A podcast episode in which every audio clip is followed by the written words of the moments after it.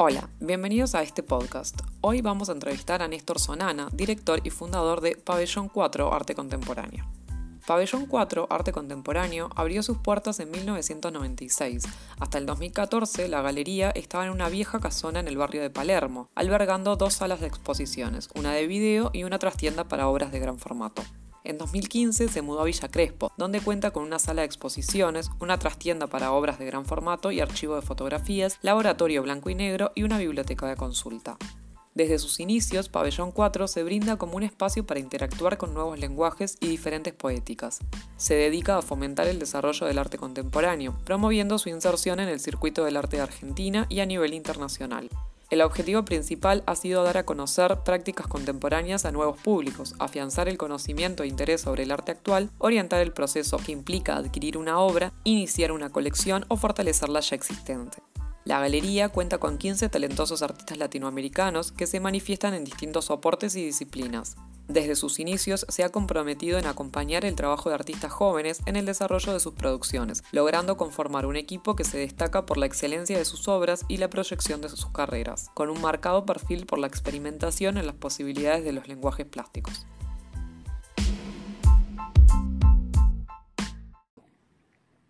Bueno, para empezar, estamos en un contexto de pandemia, ¿no? Entonces, ¿cómo la venís llevando un poco desde la galería y cómo venís trabajando en las condiciones actuales que están teniendo en Argentina? La verdad que eh, en un primer instancia eh, era como toda una gran sorpresa, ¿no? Lo que me sucedió a mí particularmente es que tuve 10 días aproximadamente de revisar específicamente cómo iba a ser la, forma para, continuar. Y después, bueno, activé una cantidad de estrategias. Algunas están, eh, las estoy desarrollando y otras las voy a implementar en un futuro muy cercano. Pero eh, bueno, nuestra actividad, la actividad de los galeristas y mi actividad particularmente, eh, siempre es muy de oficina, ¿no? Es decir, es de entre casa, haciendo contactos con los clientes, armando propuestas para instituciones, PDFs, así que yo creo que eso no ha cambiado un momento muy importante para prestar precisamente atención a cómo comunicamos el trabajo que hacemos, cómo comunicamos a las personas interesadas la obra de nuestros artistas, eh, más allá de tener la posibilidad de utilizar un WhatsApp para también una llamada, tiene que haber muchísima claridad en la forma en que mm, nos comunicamos para no cometer errores que a veces en el tiempo pueden llegar a, a generar que en el caso, supongamos, de comunicar una muestra o realizar algún tipo de transacción comercial, puede quedar sin uso, ¿no? O puede quedar en un vacío donde si al tiempo que uno está manejando y de esta manera las cosas no las hiciste correctamente, el que está recibiendo esa información lo puede encontrar en falta y después no vuelva a conectarse con uno, ¿no? Eso es un poquito la experiencia de, lo que estoy observando y lo que me está sucediendo y bueno, precisamente por eso creo que es muy importante en este contexto poder utilizar herramientas que sean muy directas y de comunicación y en el caso de que sea necesario expandir esa información también utilizar las herramientas que corresponden para hacerlo, ¿no? Claro, y ustedes, por ejemplo, también estuvieron participando de algunas ferias online como Arte Va o como Park. ¿Cómo fue esa experiencia? ¿Qué tal te pareció? ¿Cómo, cómo estás viendo estos ajustes? Mira, eh, bueno, fue una gran sorpresa, ¿no? Inicio de año, abril, por lo menos para el calendario en Latinoamérica. La experiencia fue buena, pero no fue habitual, no, no nos permitió el tiempo suficiente para poder prepararnos como hubiésemos querido. Fue casi de una semana para la otra la decisión de no hacerse Arteba y a partir de eso eh, subir toda la plataforma de Artsy, que la feria estuvo específicamente realizada a través de Artsy. Dificultades que encontré eh, no fue básicamente en contenido, porque el contenido de las galerías, la tiene, más allá de que hay una feria, una exposición, el contenido uno, uno, lo tiene ciertamente actualizado y programado para cualquier tipo de estas situaciones, ¿sí? sino las dificultades fue vincularse con una plataforma que para mi entender está más orientada a un mercado secundario, galerías que trabajan con, eh, con artistas consagrados, que esto no quita que también dentro de Artsy eh, hay un millar de galerías, pero la realidad es que también nos encontramos con la problemática que un artista contemporáneo que no está totalmente insertado en el mercado internacional, encontrarlo o buscarlo en una plataforma con Artsy es muy complejo, o una galería que no está muy inserta en el mercado internacional es complejo. Por un lado es eso, por otro lado, las galerías que no son partner de Artsy, que Artsy yo creo que es una plataforma que está muy bien, aunque creo que tiene ciertas dificultades, que ya te voy a comentar cuáles son las que observo principalmente, no recibe el flujo de, de comunicación y de seguimiento que una galería que sí es partner. Entonces, evaluando eso, eh, los resultados también fueron los que se pudieron eh, observar eh, monetariamente y a través de conexiones, ¿no? Es decir, la gente podía ver una obra en un formato digital, no podía ver un montaje, no podía tener una experiencia vivencial, la gran mayoría de las galerías no éramos partner, entonces mi resultado fue que las ventas que pude lograr y cerrar fueron de aquellos clientes que ya conocen la obra de mis artistas, que ya de alguna manera siguen a la galería y ven lo que la galería ha producido tanto a nivel nacional como internacional. Pero la verdad es que en todo esto y en números generales es como que si yo tengo que compararlo con la versión 2019, las ventas que obtuve fueron de un 10%, ¿no? Y supongo que la mayoría de mis colegas, por un poquito un informe de Meridiano que se realizó, eh, estuvimos en, en estos porcentajes, ¿no? Dificultades de Artsy, es decir, publicar una obra que es pintura, fotografía, técnica mixta o, arte objetual, me parece que está muy bien para Artsy. Ahora, publicar una obra que es sumamente necesario observarla, que es tridimensional, o que es un video, o que es una obra de arte geométrico, cinético, o de características más complejas, yo creo que Artsy no cubre esas necesidades, ya que no se pueden cargar videos de estas piezas, tiene que haber un gran interés del otro lado para que vayan a un link, y la verdad es que terminaban buscando y viendo a ver cuánto costaba un Ai Weiwei. Resultados sí positivos y observados que me parece que son fantásticos es que en este momento, al poder poner el precio de una obra en cualquier tipo de portal o en cualquier tipo de plataforma, lo que hace es blanquear y poder, poder trabajar de una manera más consciente en lo que es mercado. Hay muchas personas que no saben cuánto vale una obra, por lo tanto las personas cubren inquietudes que tal vez en su momento eh, no, no las tenían o les daba timidez preguntar o pensaban no puedo acceder a tal obra y esos comparativos en los valores, después viendo el currículum de los artistas, su instancia en museos, instituciones, colecciones, es como que empieza a clarificar un poco el panorama. Eso lo veo muy positivo. Te cuento experiencia 2, es decir, en el mismo mes de abril, finalizado Artebas, se iba a realizar Park. Park hasta un cierto momento todavía pensaba hacer su edición física. Eh, se adelantan, eh, esperan el cierre de Arteba y hacen Park. Mi experiencia en PAL fue multiplicadora, fue totalmente distinta, estoy sumamente contento con los resultados obtenidos. Eh, lo que hizo Park es una estrategia que me pareció muy correcta en el contexto y pensando también en Perú y en Lima como capital consumidora de arte. Park nos propuso a todas las galerías poner 10 obras de nuestros artistas a través de su plataforma, es decir, a través de la página web de Park, y se concentró todo directamente a través de la web de Park. Entonces las consultas eran más espontáneas, eran más veloces, uno podía generar un contacto por WhatsApp, podía hacer un seguimiento, podía mandar un PDF, podía volver a hacer un seguimiento mail, WhatsApp, y los resultados eh, me parece que fueron mucho mejores Obviamente no quiero comparar ferias, Arteba tiene una plataforma que tiene relaciones con instituciones, etcétera. Parque es una feria boutique, es una feria chica de pocas galerías, con un público más exclusivo. Perfecto. Pabellón 4 Arte Contemporáneo, digo, tienen ya más de 20 años de experiencia, ¿no? ¿Tú has notado algunos cambios en la escena del arte contemporáneo argentino o latinoamericano en estos 20 años de experiencia?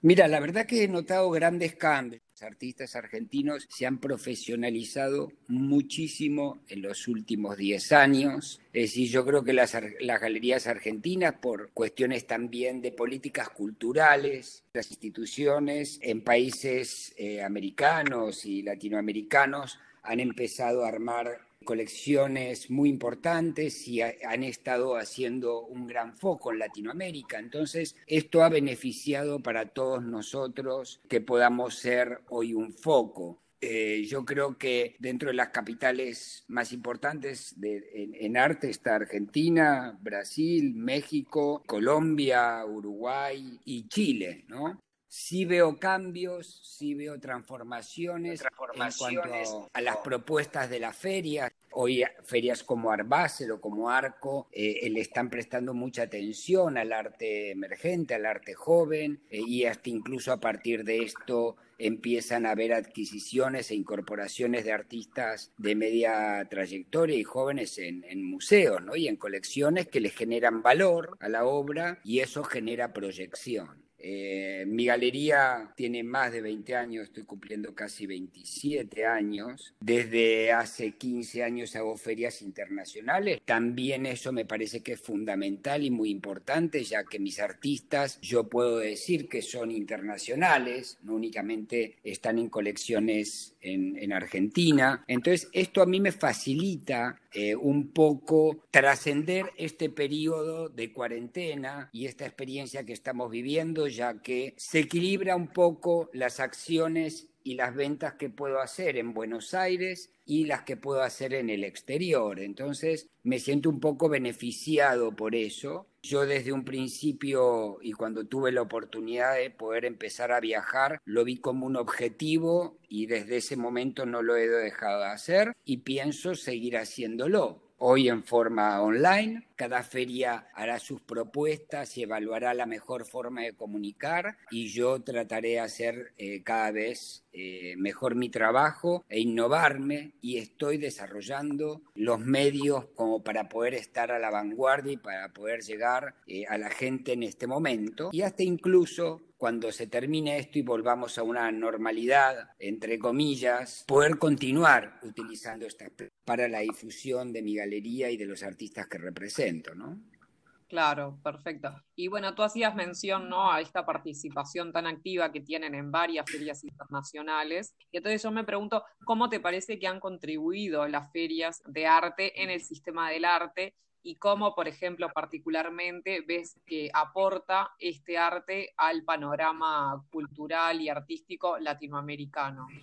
Bien, mira, eh, a mí me parece, yo este arte la, la, comencé a hacer después de su segunda edición. Mi experiencia con este arte siempre ha sido muy positiva. Creo que Punta del Este y Uruguay y la producción de, este arte y, planificar una, feria en Punta del Este, un lugar donde hay turismo internacional. Su mayoría son argentinos, brasileros, paraguayos, colombianos, pero que también hay muchos europeos. Es una ciudad sumamente atractiva en cuanto a lo que te ofrece como turismo y en cuanto a inversiones para real estate. Uruguay yo creo que tiene un, enorme potencial y a mí me ha gustado mucho participar y he tenido muy buenas experiencias con, con este arte. Eh, repito lo que antes comenté, ¿no? Me, cada vez me gustan más las ferias chicas, las ferias boutique, donde tiempo para relacionarse con las personas, donde este tipo de relación traspasa a lo comercial, donde esa continuidad se puede suceder después de la feria. Me parece que el contexto más íntimo para el trabajo que nosotros hacemos eh, es importante. Me parezca muy importante también que, bueno, todo el que quiera eh, visitar una feria sin propósito de comprar una obra, lo haga me parece que es súper importante, es decir, cuidar a aquel coleccionista que es más profesional, como dedicarse a aquellas personas que tienen un capital para poder comprar su primera obra, ¿no? Y para poder tener esa experiencia me parece a mí maravillosa. Hay algunas personas que, y algunos colegas que tal vez están acostumbrados a las grandes ferias y a las grandes transacciones y en ferias chicas o boutique se sienten como, bueno, ¿cuándo va a venir el cliente? ¿no? Y pierden esa, ese entusiasmo y esa adrenalina que, que te generan las ferias donde permanentemente pasa gente, pero bueno, mirando a las personas, pero las consultas eh, son reducidas, ¿no? Yo, los últimos años, me, yo, yo prefiero que menos se convierta en, en más. Creo que la experiencia de una persona que compra una obra es la evolutiva, ¿no? Esa persona que compró una pieza, la puso en su casa y la, vieron 10 o 15 personas y sus amigos y si lo transmite y si vos realmente hiciste el trabajo que corresponde, de atenderlo como corresponde a esa persona, que es ser sumamente profesional desde el primer momento en que se presenta esa persona con uno hasta el momento en que uno le entrega la obra e incluso si se la cuelga, esto hace que esa persona hable bien de vos, y que esto transmita que otras personas quieran contactarte y quieran eh, saber del trabajo que uno realiza, ¿no? Claro, justamente tú ahora hablabas entonces, bueno, del rol del coleccionista en general y cómo es un poco el vínculo, ¿no? Entre el galerista o la galería y el coleccionista. Y contame un poco, ¿hay que educar a veces al coleccionista? ¿Cómo es ese diálogo? ¿Cómo es esta evolución de la que tú hablabas este, desde la primer obra que compra o cuando ya tiene algunas obras, pero cómo se va forjando esa colección? ¿Cómo colaboran ustedes desde su rol de galeristas con el coleccionista? Los galeristas, precisamente el rol que tenemos no es únicamente vender la obra es educar a la persona que compra esta obra. Las formas de educarlas son muchas, ¿sí? Eh, hay algunas habituales que son seminarios específicos, suponte sobre fotografía, fotografía contemporánea, eh, sobre arte conceptual, eh, sobre arte político. Siempre que una persona lucrarse va a encontrar, más allá de la experiencia visual, una experiencia distinta y entender estas interrelaciones que tienen que ver con la construcción de la imagen que hace un artista son muy superadoras en relación hasta incluso a veces de lo que vemos pasando por una, un pasillo y un stand. Es decir, me parece que la atención que tiene una persona eh, sin intereses de comprar cuando se acerca a, una, a un galerista y el galerista le comenta acerca del trabajo de un artista, ahí es donde tenemos que prestar atención en cómo esa persona observa esa obra, qué le sucede observándola, qué es lo que le sucede al día siguiente cuando le mandas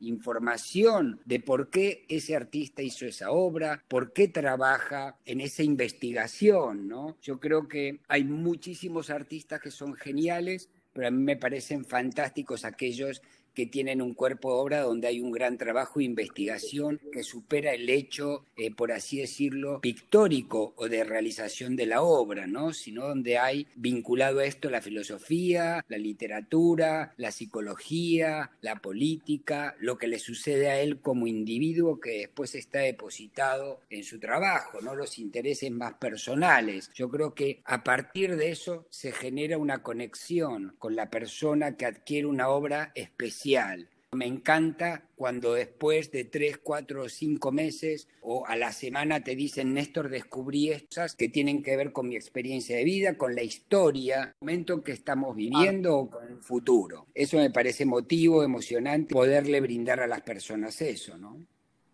Perfecto. Y bueno, justamente, ¿cómo sería el vínculo no para el otro lado con el artista? ¿Cómo es el trabajo diario que se hace desde la galería para con el artista? Y en base también a qué criterios es que ustedes desde la galería eligen trabajar con un artista. Mira, acá es como que algunas cuestiones que comentaba antes se repiten, ¿no? Yo tengo una relación súper estrecha con mis artistas, eh, me vinculo desde todos tipos de vista, ¿no? Es decir, no únicamente a través de su obra, sino a través de su vida. Intento descubrir a través de las charlas y conversaciones que tengo eh, con ellos sus motivaciones por las cuales producen sus obras. Eh, y esto me permite vincularme de una forma muy estrecha al trabajo de ellos me, permite poder eh, hablar sobre su trabajo, eh, yo fundé mi galería desde esa relación y los artistas que tengo en mi galería, cada uno de ellos tengo este tipo de relación muy cercana al punto tal de que tengo permiso de involucrarme y de meterme en, su, en la evolución de sus trabajos y recomendarles cosas que yo observo, recomendarles cosas que observan quienes observan sus obras, ellos no se enteran de quién compró su obra, por qué la compró, y yo intento a cada uno de ellos transmitirle esta información eh, y que sea contenido para, para ellos y para su trabajo, y me parece que la experiencia siempre es muchísimo mejor, hasta incluso comentarles, es decir, mis artistas en su mayoría, que trabajo hace 15, 20 años, saben específicamente dónde están sus obras instaladas, y así como yo, ¿no? Tengo la particularidad, una de mis artistas de, más trayectoria y con la cual trabajo hace aproximadamente 23, 25 años, yo te puedo decir hoy dónde están las 200 obras que he vendido de ella, quiénes las tienen, ¿no? Y eso me parece que es fantástico, la continuidad, ver el crecimiento de un artista en 10 años es realmente eh, emotivo, es súper interesante, por eso recalco que los vínculos con los artistas eh, van más allá del hecho comercial, son muy importantes para trabajar en este medio, ¿no? Claro, y bueno, justamente tu galería te jacta un poco de trabajar con los nuevos lenguajes, ¿no? Y con otros formatos capaz que no son los más tradicionales del arte más propio de la, de la época moderna, ¿no? Como el cine, la performance, la electrónica, el video, la fotografía, por nombrar distintos formatos o tipos de experiencias, ¿no? Que generan. ¿Y cómo ves que es la recepción del público para este tipo de arte? Y si, por ejemplo, eh, lleva como un trabajo mayor, ¿no? De dar a conocer estos artistas o no, o hay una recepción eh, bastante inmediata y positiva. ¿Cómo, ves que es este vínculo? Mira, yo creo que trabajo hace muchos años con, con arte tecnológico, lumínico, arte cinético, eh, arte donde la experiencia de producir una, una obra no únicamente es la instancia conceptual, sino hay mucho trabajo de investigación. Yo creo que las personas están más acostumbradas a ver una pintura, una fotografía, un collage cuando se acercan a mi stand, donde hay lucecitas, por así decirlo, y cosas en, en movimiento, lo primero que hacen es les parece llamativo, ¿no? Es decir, si es llamativo, si es complejo, me parece que el futuro tiene que ver con el arte, la ciencia y la tecnología. Y yo estoy totalmente atravesado por eso, es decir, desde muy chico soy arquitecto, la arquitectura me, es me ha ampliado las fronteras, soy una persona que investiga permanentemente en cuestiones que tienen que ver con tecnología, me gusta mucho, entonces por eso también he elegido a mis artistas a través de mi propia experiencia de vida, yo creo que el que consume arte es una persona apasionada y yo me he dedicado al arte y a la galería porque me he apasionado con esto y consumo de alguna manera lo que a mí me apasiona y transmito lo que a mí me apasiona de la misma manera que las personas cuando se vinculan con estas obras, ¿no?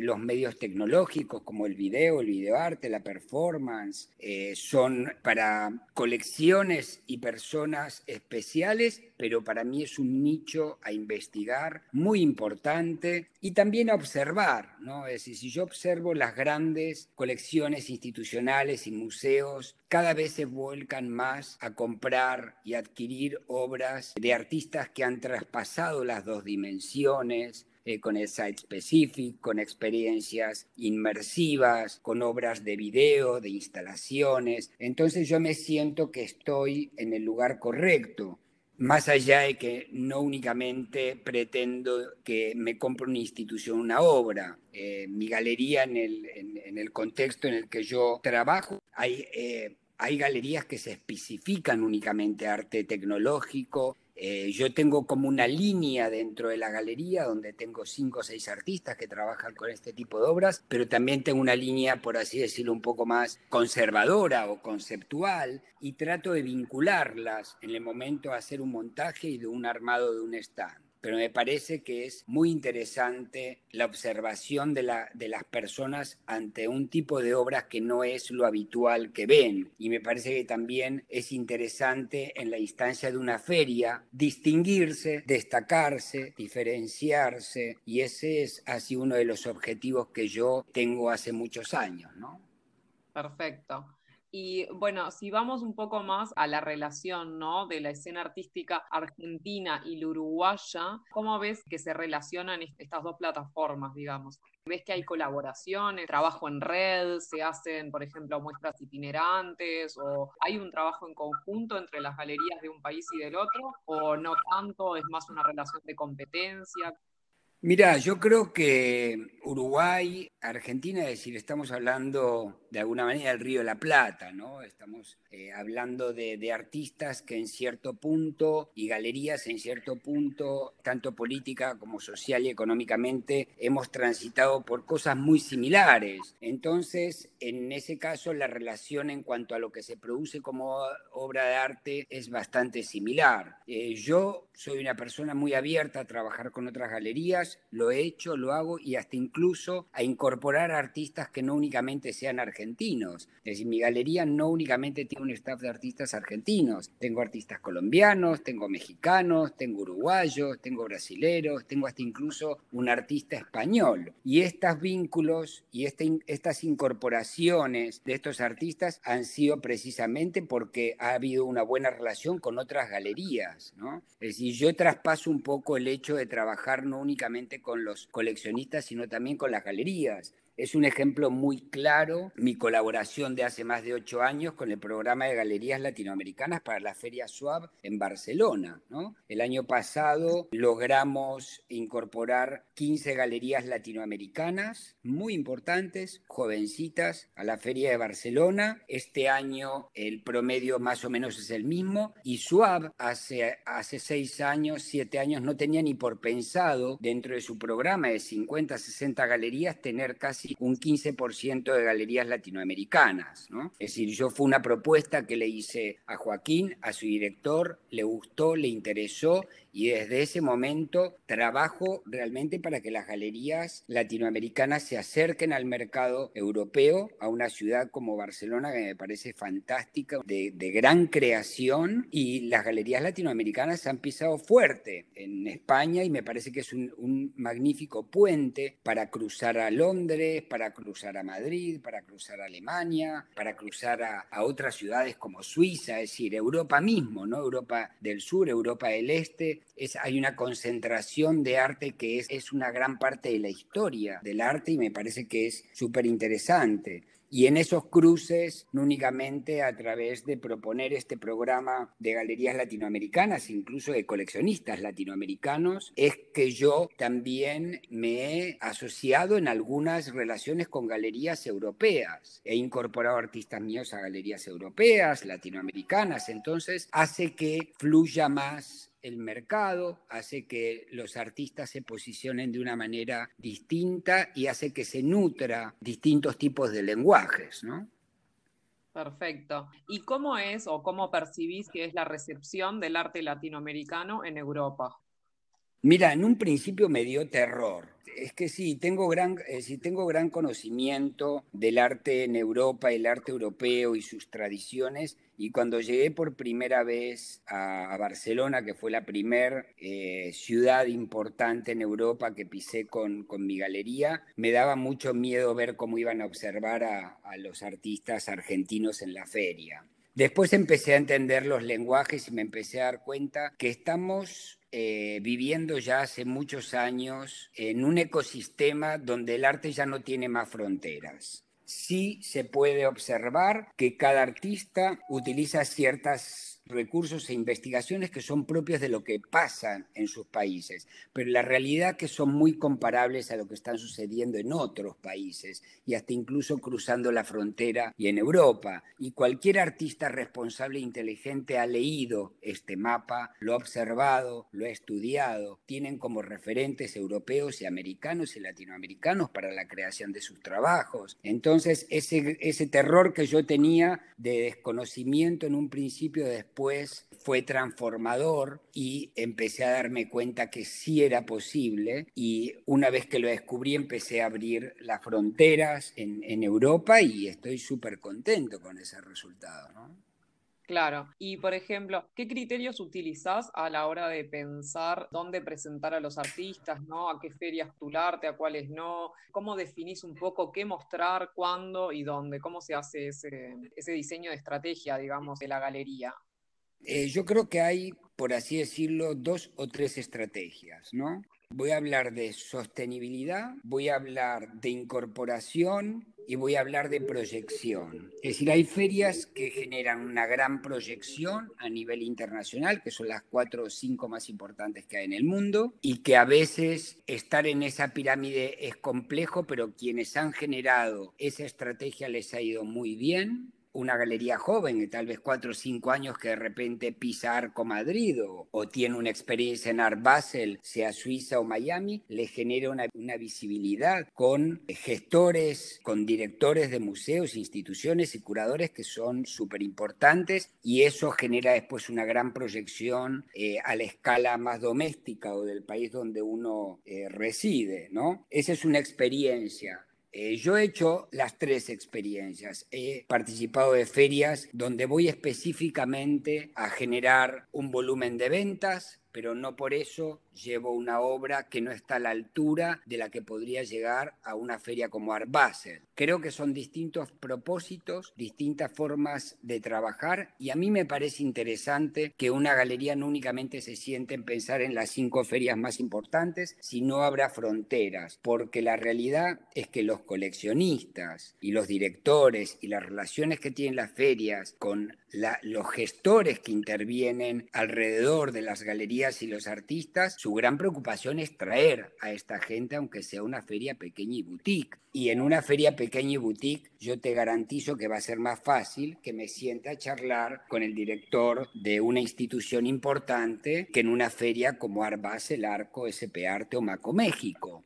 Hay distintas estrategias, pero yo creo que cada quien tiene que tomar lectura de esto y conocimiento y poder experimentar ambas cosas. Yo por mi cuenta intento aplicar a ferias muy importantes, pero no dejo de lado aquella feria chica y boutique, porque ahí adentro puedo encontrar eh, excelentes resultados y una relación a un plazo más largo o, o más cercano, ¿no? que es lo que yo busco. Es decir, a mí me importa mucho la relación cercana con cualquier persona, sea que me compra una obra de un artista muy jovencito o sea que me compre una de las obras de los artistas más importantes de mi galería. Y pienso que lo puedo hacer en cualquiera de estos espacios feriales, ¿no? De estas ferias.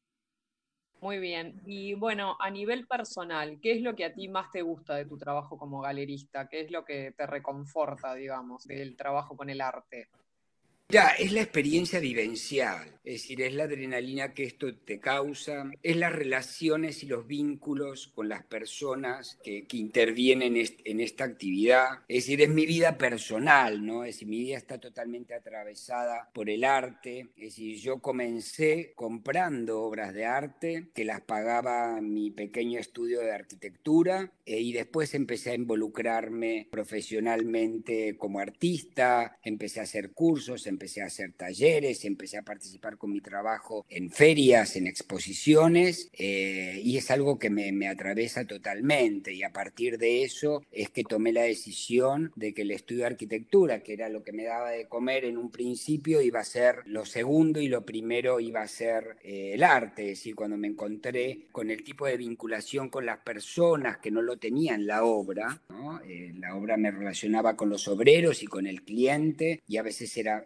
sumamente difícil llegar a ciertos acuerdos y no, no completaban realmente mis inquietudes, eh, sino mis necesidades. Me incliné por, por este trabajo que he desarrollado en el tiempo y con el cual me siento sumamente feliz. Es decir, yo no sé eh, si tuviese que cerrar la galería, si pudiese volver a trabajar como arquitecto o si quisiera volver a trabajar como arquitecto. ¿no? En este momento nos planteamos un montón de situaciones en esta cuarentena y me parece que una de las cosas más importantes que yo me he planteado y que he observado que después que transitamos esto y ante el cambio que va a surgir como personas y como individuos, una de las cosas más importantes es la relación afectiva que tenemos con las personas que están alrededor de nosotros y que tienen intereses similares y me parece que la sociabilización de eso es la clave del futuro más cercano. Entonces, por lo tanto, le pongo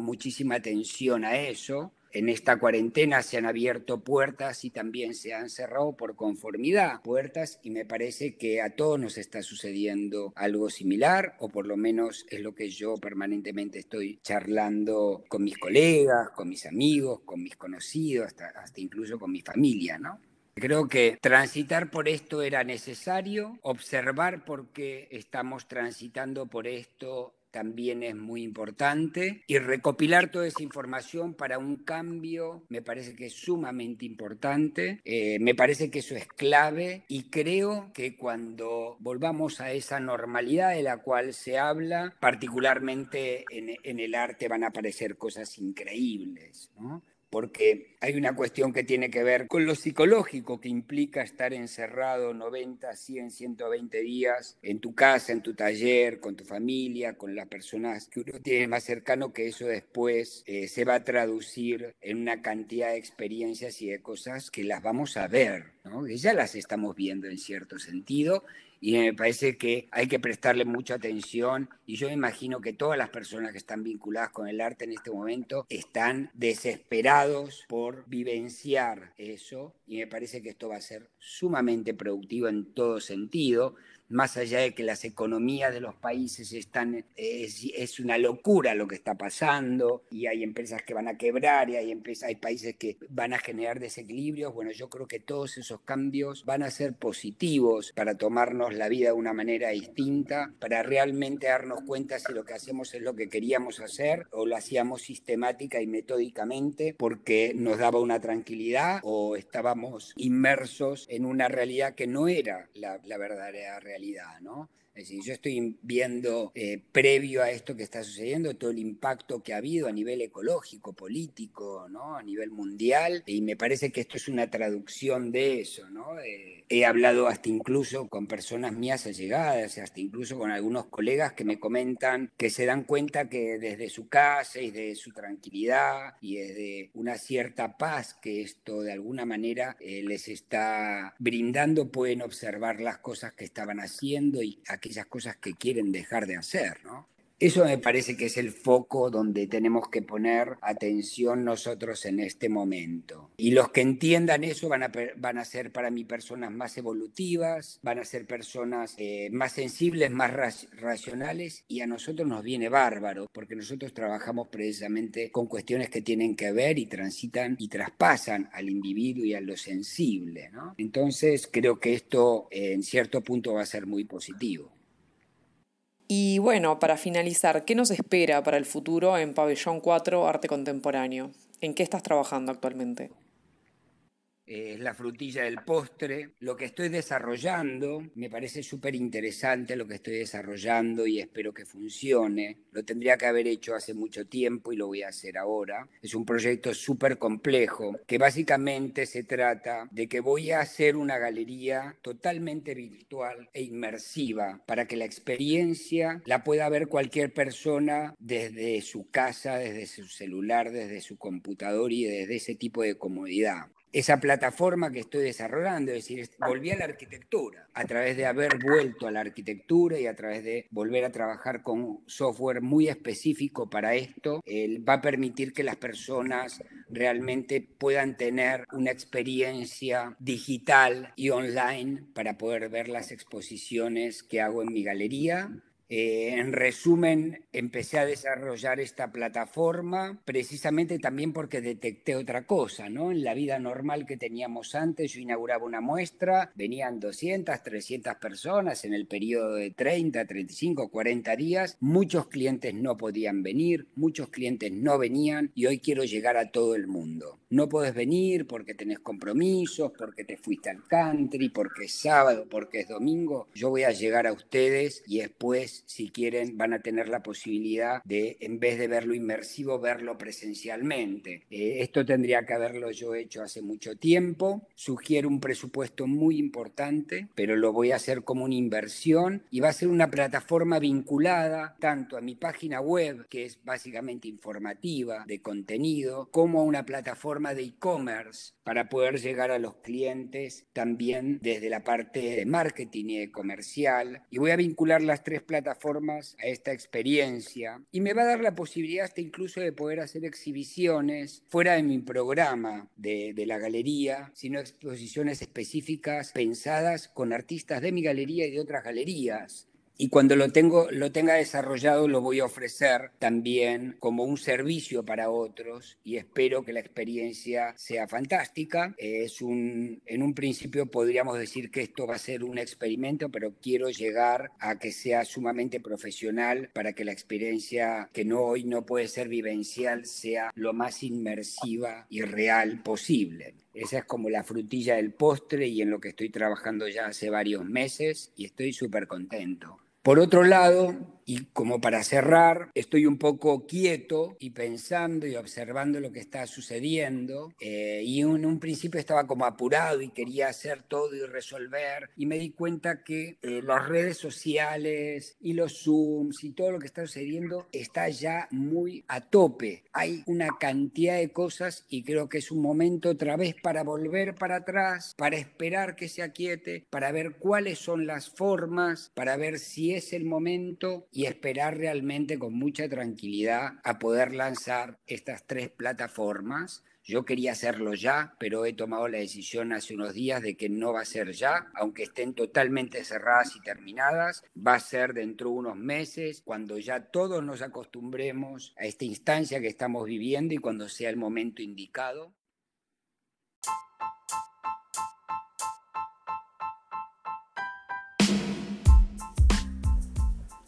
Aquí concluye este nuevo episodio de este podcast. Agradecemos a Néstor Sonana por el tiempo que nos ha dedicado y sobre todo por compartir con nosotros su visión del mundo. Para nosotros es un placer poder contar con el generoso aporte de diferentes profesionales y amantes del arte. Asimismo queremos agradecer a todos los que nos escuchan. Este podcast es para ustedes.